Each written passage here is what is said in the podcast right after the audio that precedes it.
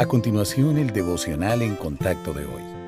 La lectura bíblica de hoy comienza en el versículo 21 de Mateo, capítulo 16. Desde entonces comenzó Jesús a declarar a sus discípulos que le era necesario ir a Jerusalén y padecer mucho de los ancianos, de los principales sacerdotes y de los escribas, y ser muerto y resucitar al tercer día. Entonces Pedro, tomándolo aparte, comenzó a reconvenirle, diciendo, Señor, ten compasión de ti en ninguna manera esto te acontezca. Pero él, volviéndose, dijo a Pedro, Quítate de delante de mí, Satanás. Me eres tropiezo, porque no pones la mira en las cosas de Dios, sino en las de los hombres. Entonces Jesús dijo a sus discípulos, Si alguno quiere venir en pos de mí, niéguese a sí mismo, y tome su cruz y sígame, porque todo el que quiera salvar su vida, la perderá, y todo el que pierda su vida por causa de mí, la hallará. Porque, ¿qué aprovechará al hombre si ganare todo el mundo y perdiere su alma? ¿O qué recompensa dará el hombre por su alma?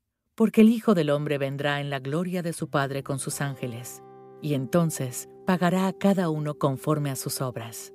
El incidente en el pasaje de hoy demuestra una lucha común para los creyentes. A veces la palabra o los caminos de Dios pueden ser diferentes a lo que queremos. Cuando el Señor hace algo que no está de acuerdo con el resultado que esperamos, podemos sentir enojo, temor o desesperación. Este conflicto entre nosotros y Dios puede surgir cuando nuestros deseos chocan con los suyos o cuando consideramos que nuestra opinión es mejor. Aunque podemos pensar que nuestro desacuerdo con el Señor no es grave, la respuesta del Señor Jesús a Pedro indica lo contrario. Cuando el apóstol puso su mente en los intereses del hombre en vez de los de Dios, se distrajo con las mentiras del diablo en lugar de apoyar la misión del Señor. Esa no es una situación en la que ningún creyente quiere estar. Aunque algunos pasajes de la Biblia pueden desafiar nuestra fe, no debemos permitir que nada nos impida obedecer al Señor. Recuerde que el entendimiento de Dios es muy superior al nuestro, porque Él es eterno y omnisciente. Todo en su palabra es verdadero y útil para enseñar, para redarguir, para corregir, para instruir en justicia.